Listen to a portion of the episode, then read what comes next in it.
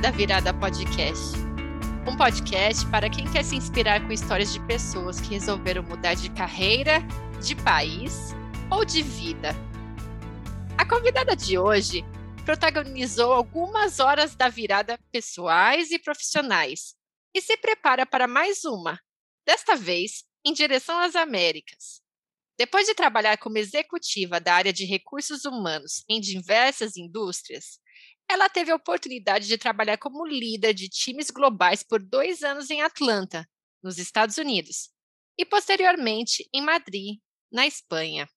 Em 2020, às margens do Mar Mediterrâneo, ela começou a planejar uma transição de carreira, na qual inclui um período sabático, uma certificação pela Columbia University em Coaching e uma nova atuação profissional, como coach e mentora de profissionais e empreendedores.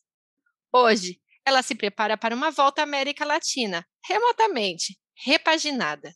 Vamos agora conhecer mais sobre a hora da virada da Fernanda Ortega. Seja bem-vinda, Fernanda! Que ah, alegria! Adorei a introdução! Obrigada, Sandra. É um prazer estar aqui com você, compartilhando esse momento. Poxa, muito gostoso a gente finalmente conversar, Fernanda, porque acho que a tua história é muito interessante, tem muita coisa bacana. E para começar, eu queria te perguntar como é que foi que surgiu a oportunidade de você ir para os Estados Unidos? Né? Você estava numa empresa e recebeu esse uhum. convite é, para trabalhar lá em Atlanta. Eu queria saber é. se era um desejo seu já fazer esse movimento de saída do Brasil e como que foi essa experiência de trabalhar em Atlanta? Legal. É, então, na, com o nascimento do meu segundo filho, é, e coincidiu, meu, eu tive meu segundo filho, e logo na sequência eu comecei a trabalhar nessa empresa que era, uma, era multinacional. E quando ele era pequenininho, uh, eu fui eu fui fazer um participar de um congresso nos Estados Unidos e meu marido foi se encontrar comigo lá. E aí a gente saiu para jantar e tudo e falamos poxa, de repente seria bacana a gente ter uma experiência, né, fora, agora que a gente está com um filho pequeno tal. E, sei lá, a gente ficou com isso na cabeça, vamos ver então como viabilizar isso, ele no trabalho dele, eu no meu trabalho, a gente falou, vamos ver quem, quem consegue. E aí, acho que os astros aí naquele momento se alinharam mais para o meu lado e, e eu recebi uma proposta da empresa onde eu trabalhava para assumir uma posição global né? Naquela época eu cuidava de América Latina e eles me ofereceram uma posição global baseada na, nos Estados Unidos. E era a única posição nos Estados Unidos, porque os meus pares todos ficavam na França, porque essa era uma empresa francesa, né? Então eu fui lá para Atlanta é, com um monte de desafio, assim, né? De ir com família, então dois filhos, marido, eu fui a primeira mulher expatriada daquela empresa, obviamente eles não sabiam como lidar com, as, né, com, com as especificidades né, do, do, meu caso. Meu, o meu pequeno, naquela época, estava com dois anos. Então, enfim, foram várias, foram várias mudanças ao mesmo tempo, né? De, de casa, de eh, modo de trabalho, da vida de todo mundo tendo que se readaptar num país novo, né? Então, meu marido com o trabalho dele, o meu filho mais velho, essa é uma curiosidade sobre mim, eu tenho, meus filhos, eles têm 18 anos de diferença. Nossa! Então, o meu mais velho estava entrando na faculdade e o pequenininho estava entrando no daycare. Então, foi uma adaptação, assim, de todo mundo ali. Uh, e foi muito bacana, assim, acho que foi, uh, foi uma decisão acertada naquele momento, a gente deixou tudo para trás, a gente vendeu tudo no Brasil, nós mudamos literalmente de mala e cuia. Estavam decididos, e, então. Estávamos decididos a começar uma nova vida, e aí começamos. Isso faz seis anos já.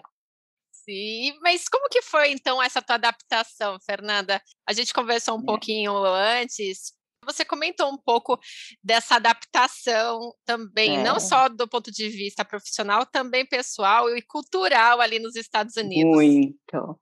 Muito diferente, assim, a, a gente não tinha muita ideia do que seria, e, e, como eu te falei, assim, eu era a primeira, eu fui a primeira mulher expatriada, então eu não tinha referência de outras mulheres expatriadas, eu não tinha com quem conversar a respeito das questões, assim, como que você faz, por exemplo, a adaptação do seu filho, vai tirar o Social Security ao mesmo tempo que você assumiu, foi promovido e tem que fazer, entregar na sua nova, no seu novo trabalho, né? Assim, e quando o seu parceiro também está trabalhando e tal, então assim, para gente a gente não tinha referência e tivemos que aprender muito vivendo cada desafio, assim. Então Uh, algumas facilidades que nós tínhamos no Brasil, obviamente, da noite para o dia você já não tem mais, então você já não tem a rede de apoio que você estava acostumada a, a contar, mesmo as questões assim diárias da casa, né? Você não tem a ajuda que você, né? Que eu, eu no meu caso, eu tinha a sorte, o privilégio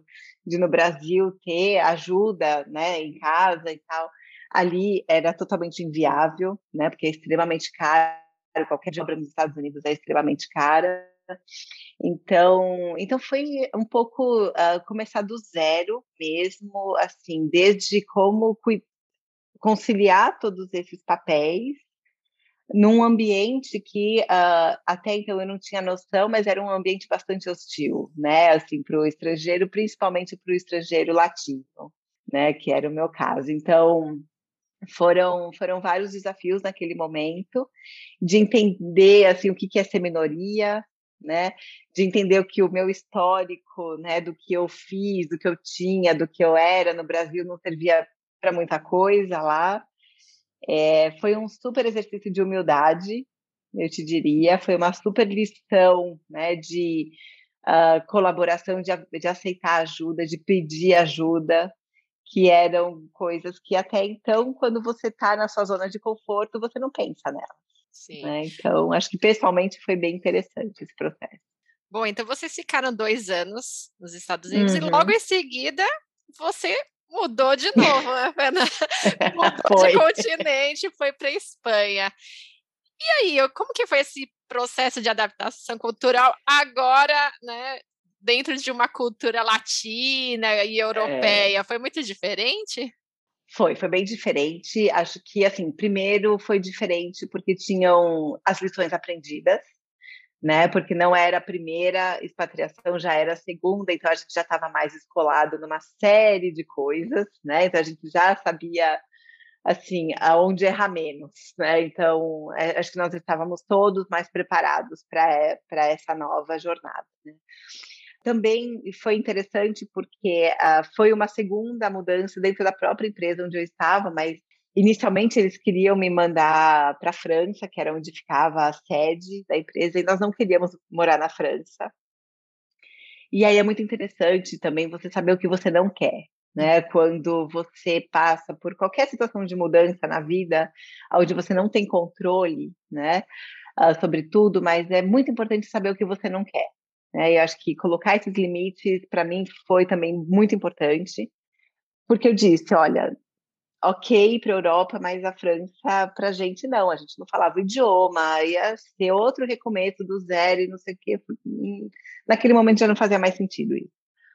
E aí eu tive muita sorte de novo, então os astros né, se juntaram de novo e eu mudei de chefe nessa época, e veio um chefe que morava em Amsterdã, e ele falou para mim: Olha, Fernanda, eu também não moro na França, então assim, onde você quer morar? Sei lá, você quer ir para, não sei, Madrid? Eu falei: Para Madrid eu vou. E aí, e aí ele, e aí foi assim. Então nós fomos todos, né? Todos não, porque daí o meu filho mais velho ficou nos Estados Unidos, porque ele, né, estava estudando e tal, então ele ficou nos Estados Unidos, então nos mudamos os três, né? Para Madrid. E o meu trabalho ficava agora muito mais perto, porque antes eu ficava viajando o tempo todo, né, dos Estados Unidos para Europa e tal, e agora era um voo de uma hora, uma hora e meia, né? Então tava, minha vida ficou muito mais organizada em Madrid. A adaptação ao país, para mim, era meio que comfort food, assim, era tipo, era chegar num lugar onde uh, os costumes eram mais parecidos, eram mais familiares, a comida era mais familiar, a forma, né, das pessoas se comportarem e tudo, para mim era muito mais familiar, principalmente porque eu venho de família de origem espanhola, então para mim tinha mais uh, tinha mais uma cara de voltar para as origens ali, sabe? Então, acho que teve uma, uma conexão emocional muito forte com o país, logo de cara.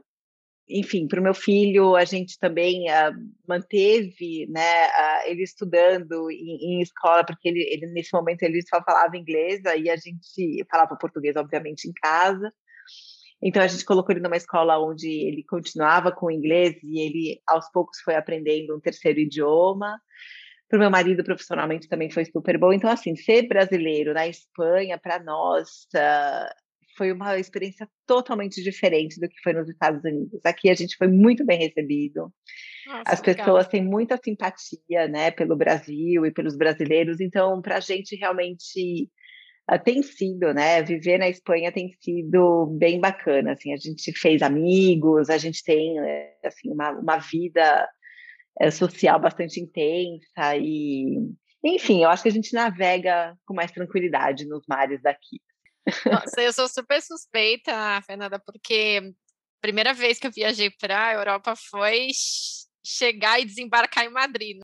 E não sei, acho que isso gerou uma afinidade, uma, uma lembrança tão carinhosa desse momento de chegada, desse lugar que me encantou tanto. E, eu imagino que morar deve ser uma oportunidade muito, muito interessante, assim, de se aprofundar ainda mais nesse lugar que tem já um, um, encanto já instantâneo, porque é isso que você comentou, né? É a comida, é o jeito das pessoas, acho que é um clima, é. uma energia bacana. E para mim, sabe, acho que teve uma, e aí pessoalmente mesmo, acho que a grande, o grande aprendizado de estar na Espanha é que a cultura espanhola, ela não, ela não coloca o trabalho em primeiro lugar, assim, eles, uh, o espanhol, ele tem muito essa visão do equilíbrio, uh, da, da, conciliação entre o trabalho e a vida familiar. E se eles tiverem que escolher, eles vão escolher a vida familiar, eles vão escolher o lazer. Né? Ah, eles legal. curtem muito a vida, então assim é muito comum numa terça-feira, sei lá, oito da noite, você vê crianças brincando na rua. É, é, eles realmente curtem, né, a, a, a vida. E para mim, eu acho que eu precisava estar num ambiente onde eu aprendesse que a vida não era só trabalhar. Mais leve, né? né? E, muito mais leve e assim e, e, e o cargo, a posição, o status aqui não eles não valorizam isso. Então, para mim, foi, uh, foi quando também eu comecei a questionar uma série de escolhas né, que eu tinha feito na minha vida e onde eu estava é, gastando meu tempo, né? E, bom, enfim, acho que isso de repente é até algo para contar daqui a pouco, né? Mas para mim foi também, acho que a, o estilo de vida da Espanha teve um impacto muito maior do que eu imaginava. Bom, então, justamente, Fernanda, você, depois de muitos anos com cargos executivos e trabalhando no mundo corporativo, acabou repensando a tua própria carreira, né? Como é. que você cogitou a possibilidade de fazer um período sabático e como que foi esse processo interno de reflexão e de decisão para esse caminho? É, então, quando, quando eu fiz 40 anos, é, eu acho que muita gente tem histórias de virada, né, com 40 anos, é, e comigo aconteceu também. É, quando, quando eu fiz 40 anos, eu ainda, eu ainda morava lá nos Estados Unidos, e ali eu já comecei a falar, bom, e agora, o que, que eu vou fazer, assim, no segundo capítulo da história, né? O que, que eu faço depois? E aí eu fui buscar uma mentoria, né? Eu, eu conheci um mentor que ele era futurista, Nossa. então era uma pessoa, né? Assim, é uh, focado em realmente assim. Uh, como, como lidar com o caos, como lidar com o incerto e como você crescer a partir da, da incerteza e tudo mais. Ele, uh, o nome dele é Bruno Marion, ele é da França e eu, eu conheci uh, ele num, num, num, evento e perguntei para ele, falei, você quer ser meu mentor? Eu, eu fui super atrevida, porque ele, ele fazia, enfim, mentoria para CEOs e tal, né? E aí ele chegou para mim e falou, não, eu, eu gosto, acho que você vai ser um caso interessante. e, aí, e aí nós começamos a fazer essa mentoria uh, lá atrás, e um dos exercícios que eu tinha que fazer, eu tinha que escrever a minha visão para dali 20 anos.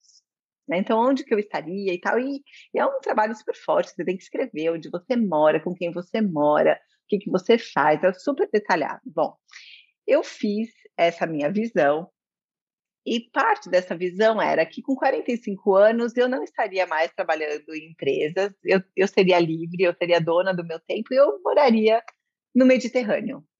Então, estava lá.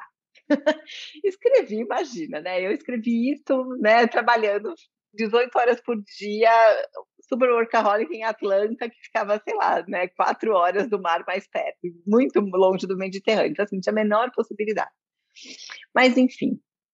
É, e foi muito legal isso, porque uh, tem, fazendo essa visão e tal, isso ajudou muito no processo de tomadas de decisão. Então, as pequenas decisões que eu fui tomando, elas de certa forma tinham que estar alinhadas com aquilo que eu queria para o futuro, né? Então, por exemplo, a questão da França uh, não fazia muito sentido, mas aí quando ele fala, né, olha, sei lá, vai para a Espanha e tal, então assim, todas essas coisas começam a se conectar. Então eu comecei gradualmente a, a, a me preparar para essa para esse momento. Eu sabia que tirar um sabático nos Estados Unidos seria impossível até por uma questão econômica, e nem é um lugar onde as pessoas uh, vão tirar sabático, né? Porque lá uh, a questão do trabalho é muito forte, né? A cultura workaholic ali não, não, não combina muito. Em, ou não combinava, agora já as pessoas já pensam diferente depois da pandemia, mas enfim. Eu, eu comecei a estruturar isso, então a, a, quando eu, a gente chega aqui na Espanha, eu já começo a incorporar momentos de pausa na minha vida, eu começo a incorporar momentos de lazer, eu começo, sabe, a, a um pouco desenhar esse processo. E aí, quando foi fevereiro de 2020, eu estava num voo, estava numa viagem a trabalho para Londres, inclusive. E aí, no avião, naquele momento, eu tive um insight. Eu falei, eu vou fazer o sabático e vai, eu vou começar esse ano, né? Assim, agora basta eu vou começar agora essa, essa história. Aí eu entrei no Instagram, criei uma página ali que chama Sabatiquim. Porque eu falei, eu vou começar a sabaticar mentalmente, pelo menos. Na intenção. Essa... É, já estou na intenção. E aí eu fiz isso. Era dia 20 e pouco de fevereiro de 2020. Uma data bem interessante. Bom, chego de volta em Madrid, né? Tava, na época eu morava em Madrid. Bom, cheguei, e falei com meu marido e falei, olha, acho que agora está na hora, já vou começar a preparar as coisas. Fui para a empresa que eu trabalhava e disse, olha, eu vou ficar com vocês até junho, porque eu tenho um projeto pessoal de fazer um sabático, nananã, e tal. Bom, ai, que pena, não sei o quê, vamos ver como que a gente faz isso. Bom, dois dias depois, o mundo entra em lockdown, certo? Aí, ah, na época, a empresa falou: olha, talvez a gente precise de você um pouquinho mais do que é, três meses, porque, enfim, a empresa precisava passar por uma grande transformação ali e tal, e eles precisavam de mim. Eu falei: bom, também não faz sentido fazer sabático em lockdown, né? Assim. Preso em casa. Então, então, o que eu comecei a fazer, uh, Sandra, foi justamente já entrar nessa nesse modo, eu diria que eu acho que e nesse aspecto a pandemia para mim foi assim eh, teve esse benefício, né, de, de primeiro não mais precisar viajar a trabalho, uh, de trabalhar remotamente, de estar tá mais em casa e usar o tempo para fazer outras coisas, né? Então, assim, eu, eu ganhei o tempo de volta para mim, que foi um grande privilégio. E eu comecei a usar esse tempo para realmente sabaticar, né? Então, eu comecei a conversar com outras pessoas, comecei a entender pessoas que tinham feito viradas uh, de vida, uh, para entender como foi o processo, para tentar desromantizar um pouco a questão do sabático, porque eu não queria fazer sabático para subir, sei lá, no Himalaia, né? Eu queria fazer um sabático para olhar para mim e descobrir o que mais que eu sei fazer nessa vida, além de trabalhar em RH. Né? Então, para mim, era essa a grande pergunta: que outros talentos eu tenho? O que mais que eu sei fazer? Né? E aí eu comecei a usar esse tempo uh, entre calls e Zooms e homeschooling e não sei o que para começar a realmente desenhar o que, que seria essa próxima, esse próximo passo. Então, Uh, durou um ano e pouco isso, então finalmente em, em junho do ano passado, de 2021, eu, eu saí da empresa e comecei o meu sabático. Só que antes disso, como a gente estava já trabalhando remoto e tal, eu, a gente decidiu, bom, então, uh, onde nós vamos morar, né? E aí lembra que eu queria, estava lá no, escrito no meu, né, na minha visão lá o Mediterrâneo. Meu marido falou: "Bom, Tamo junto, vamos lá, né? E aí, então, a gente decidiu mudar para uma cidadezinha perto de Barcelona, né? E a gente mora literalmente em frente à praia, né? Literalmente no mar Mediterrâneo. Né? Que então, delícia! É, então hoje eu vou fazer 45 anos esse ano, né? E cá estou, no, assim, cumprindo com o plano que eu tinha escrito lá atrás. Bem feliz. Pô, que incrível isso. E, e, é muito interessante, né, Fernanda? Porque às vezes a gente pensa nesses exercícios, ah, o que, que você quer daqui cinco anos? Enfim, parece uma coisa tão etérea, tão distante, uma coisa que parece, sei lá, meio banal, né? A gente parar e, e pensar sobre isso.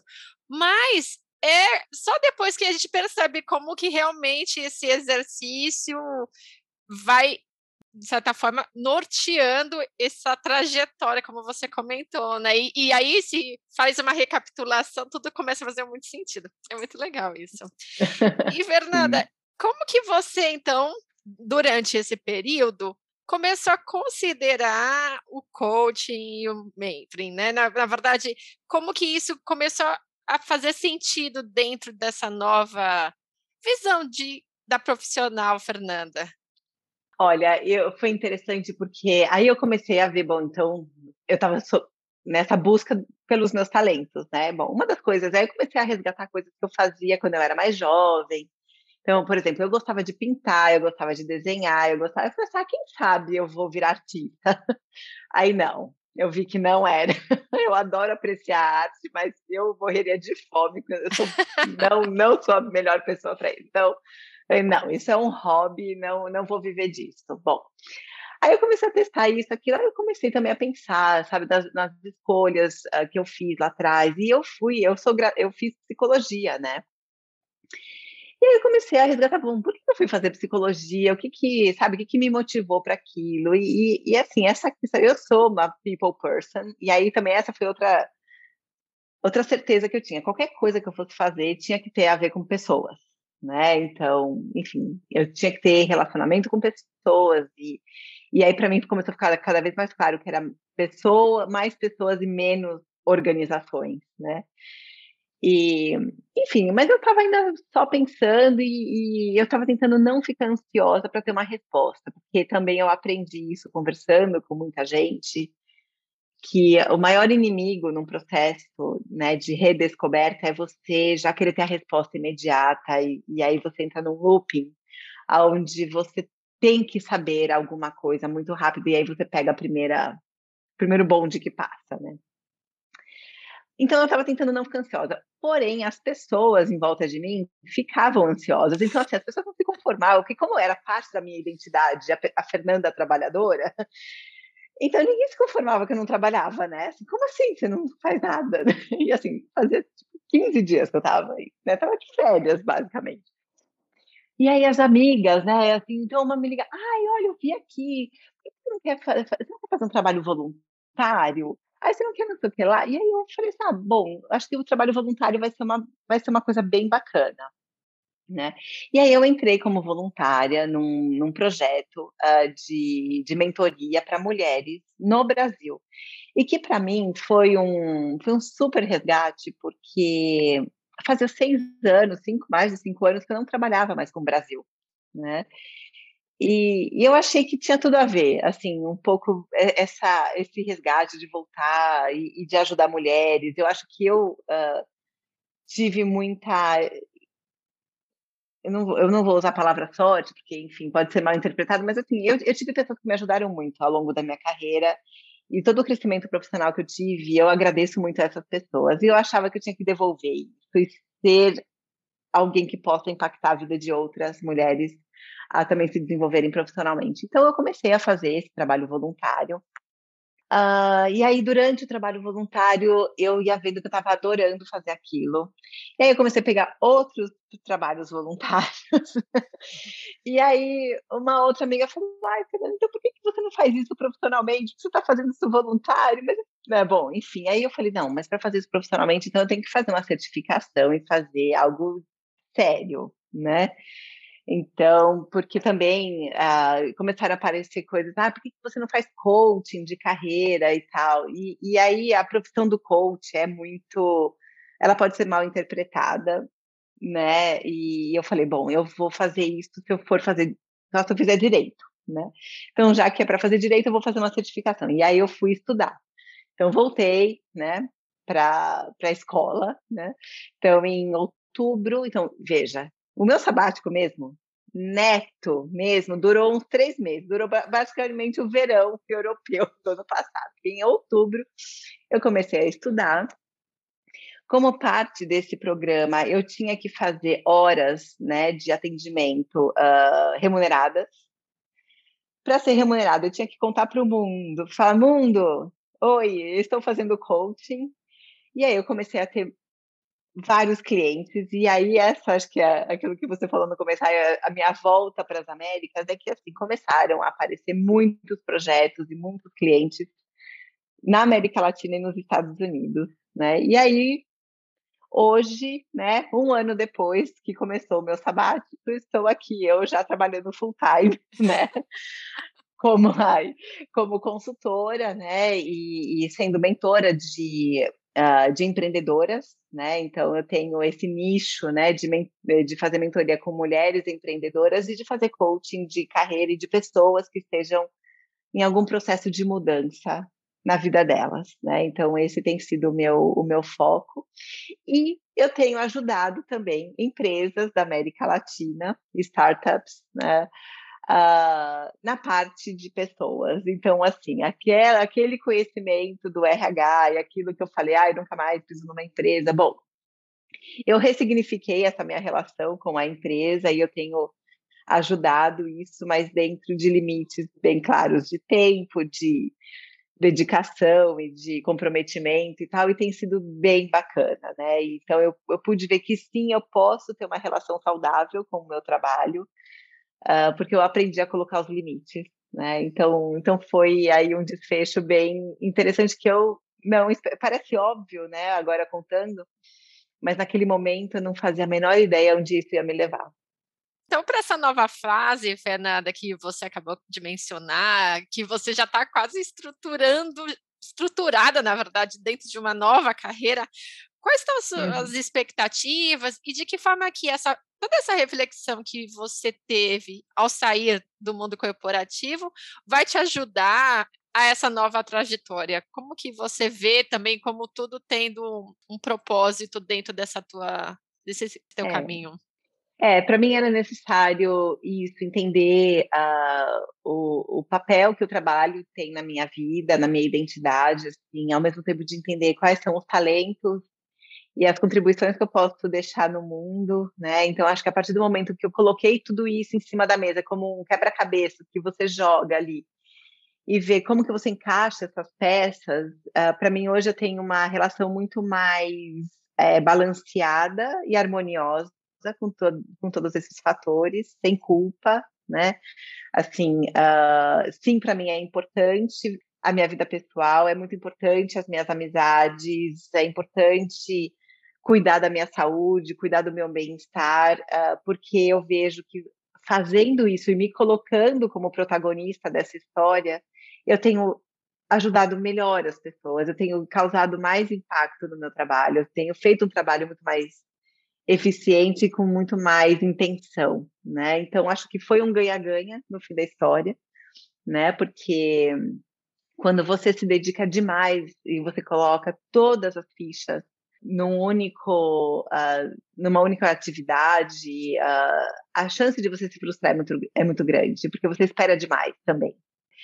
Uh, e eu aprendi a, a balancear minhas expectativas e também a minha dedicação, e está tudo certo. Hoje é uma relação muito mais saudável, né? Então, acho que esse foi o grande aprendizado, que no meu caso eu precisei parar para reorganizar tudo isso. Uh, o que eu tento fazer agora, dentro da minha prática né, de coaching e tudo mais, é, é fazer com que as pessoas não precisem necessariamente parar né, para reescreverem os seus caminhos. Assim, eu acho que tendo uma ajuda, tendo é, esses espaços, esses espaços sabáticos na sua vida, né, assim, esses momentos de pausa para você rever a rota e tudo mais, eu acho que isso é super saudável, que todo mundo deveria incorporar. Então, é, acho que esse é o grande aprendizado que eu espero uh, continuar né, influenciando mais pessoas a fazerem. Ah, que legal, Fernanda, muito bacana mesmo. Acho que essa tua experiência é realmente, lógico, com o teu conhecimento e né, tua bagagem profissional, vai ajudar muita gente mesmo, e sobretudo nesse momento, né? Eu não sei se você tem observado isso, que depois da pandemia as pessoas têm pensado mesmo a respeito do que querem, do que vem fazendo, né, do que gostariam de fazer. Acho que mais do que nunca, pessoas como você, profissionais como você, vão poder ajudar essas pessoas nesses movimentos. Legal. É verdade, é verdade. Eu acho que a, a, a dimensão do tempo para a gente ah, durante a pandemia foi algo que, enfim, no geral, né, as pessoas por, por todo o sofrimento que a pandemia trouxe, por todas as perdas que a pandemia trouxe. Quer dizer, a, a, o, tempo virou uh, assim o nosso bem mais precioso, né? E as pessoas querem saber aonde elas estão uh, dedicando a vida delas e como que elas têm utilizado isso. Então, de fato, acho que trouxe hum, sim muita reflexão. Acho que a gente vê no, nos Estados Unidos e assim, uh, mais de 4 milhões de pessoas pediram demissão num curto curtíssimo espaço de tempo, três, quatro meses, assim, uh, porque eles, a, a, grande maioria das pessoas pediram demissão para não voltarem para o trabalho de forma geral. Não é que elas pediram demissão para irem para outros trabalhos. A grande maioria uh, pediu demissão para nada, né? Porque elas realmente precisam se, se reinventar. Então, acho que é uma tendência mesmo. Bom, Fernanda, vamos para os nossos quadros, então? Sim, vamos lá. Vamos lá. O primeiro quadro é o Dica da Hora. Então, eu queria saber de você se você tem alguma dica de livro, de filme, de palestra, alguma coisa que possa inspirar as pessoas que estão escutando. Legal. É, durante esse período todo eu fiquei, né, assim, consumindo tudo isso. Acho que, né, grande parte de nós, assim, nesses momentos aí de, de ficar em casa, a gente usou muito isso mas tem um livro em particular que eu, que para mim foi bastante inspirador. Ele uh, chama Originals, que é do Adam Grant, uh, que fala sobre os uh, inconformistas, né? Como os inconformistas podem mudar o mundo, né? Então acho que isso é uma, uma provocação interessante, né? De assim, você ser diferente, na verdade, é uma grande vantagem, né? Então todo mundo que está escutando a gente aqui, se você se sente diferente em alguma coisa, se ter excluído. Na verdade, você tem um grande valor, né? É você que muda o mundo. Então, foi, foi é um, uma dica de livro bem legal. Uh, e eu também gostaria de, uh, de compartilhar, eu tenho lido bastante uh, sobre emoções, né? E aí tem dois livros que eu recomendo aqui. Um que se chama, em inglês, eu acho que em português é Permissão para Sentir, né? Permission to Feel uh, que ele fala muito sobre a necessidade da gente saber nomear as nossas emoções para a gente poder uh, lidar com elas.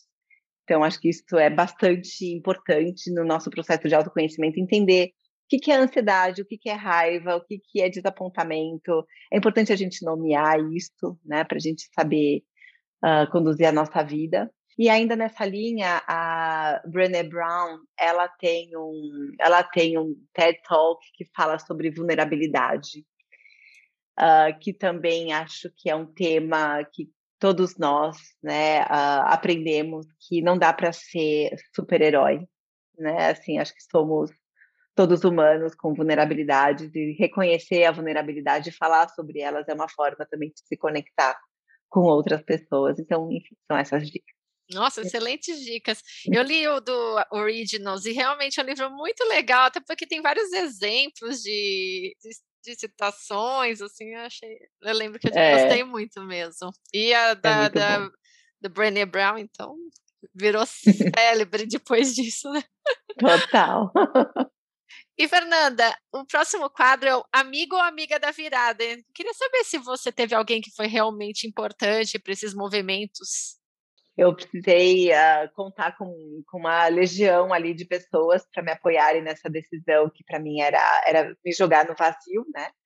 Então, eu diria assim, ter, eu tive ajuda, tive ajuda profissional, então, né, desde o meu mentor eu fui fazer psicoterapia, eu fui fazer curso de Ayurveda, então assim, eu fui me, me consultar e me né, assim, buscar segurança de todos os lados, mas uh, eu diria assim que o meu marido nesse uh, processo foi foi muito importante, né? Assim, porque teve foram meses e anos ali de negociação, de bom como que a gente se reorganiza, mudança de casa, mudança de estilo de vida e tudo. Então, assim, essa negociação uh, sem o apoio dele, né, e sem a e, sem a gente construir esses planos em conjunto, isso não, não teria sido possível no, no, meu caso, né? Então é importante reconhecer isso também.